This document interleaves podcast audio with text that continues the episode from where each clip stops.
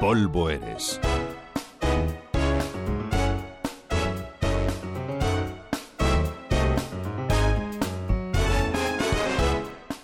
Hay un miembro de la famosa saga de los Borgia que se supone que está donde está, pero que si no estuviera tampoco sería tan raro.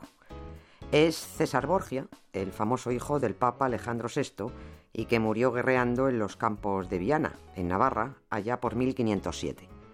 Parece que de casta le viene al galgo, porque tanto el Papa Borgia como su hijo César tenían los escrúpulos en la planta de los pies. Pero fuera lo que fuese, en Viana acabaron sus correrías y en Viana lo enterraron. Sigamos la pista de sus huesos. César Borgia fue enterrado dentro de la iglesia parroquial de Santa María, en un lujoso sepulcro de alabastro con un epitafio que comenzaba diciendo, Aquí yace en poca tierra el que toda le temía, el que la paz y la guerra en su mano la tenía. Un poema barato y con una sintaxis malísima, pero bueno, lo importante es que las coplas rimaran.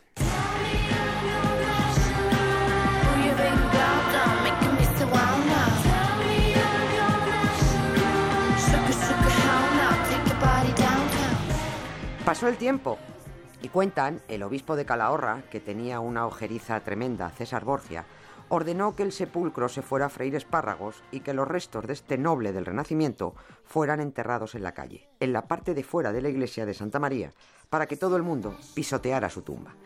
Bueno, pues se supone que allí siguen los huesos de César Borgia, en la calle y bajo una lápida que los recuerda.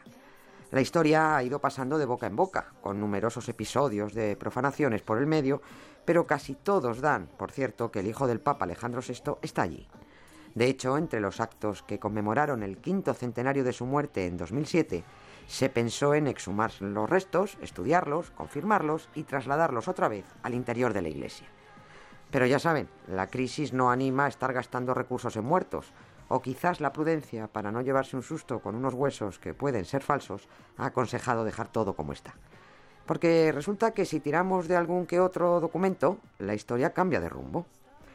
En 1885, la Real Academia de la Historia escribió una carta a la Comisión de Monumentos de Navarra para pedir información sobre una supuesta profanación del sepulcro de César Borgia.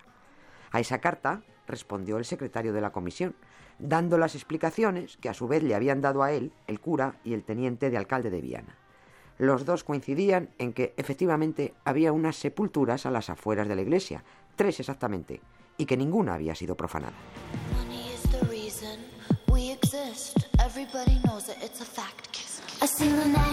Es más, el cura y el político dijeron que del homóplato del señor Borgia no tenían noticias desde que se amplió la iglesia y se destruyó el sepulcro, y que efectivamente conocían la existencia de tres enterramientos en la calle.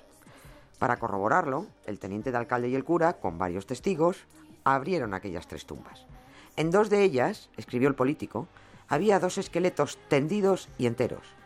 Especificarlo de enteros puede pasar, pero decir que estaban tendidos es insistir en lo evidente. Si hubieran estado de pie habría sido un notición. Y también decía el político que en la otra tumba había varios huesos en estado de pulverización, sin inscripción, insignia o señal alguna de que pertenecieran a persona elevada. Así que, ahora díganme ustedes a quién hacemos caso, a la tradición popular que dice que allí está César Borgia o al cura y al teniente de alcalde de Viana de aquel 1885. ¿A qué no va a estar? Nieves con Costrina, Radio 5, Todo Noticias.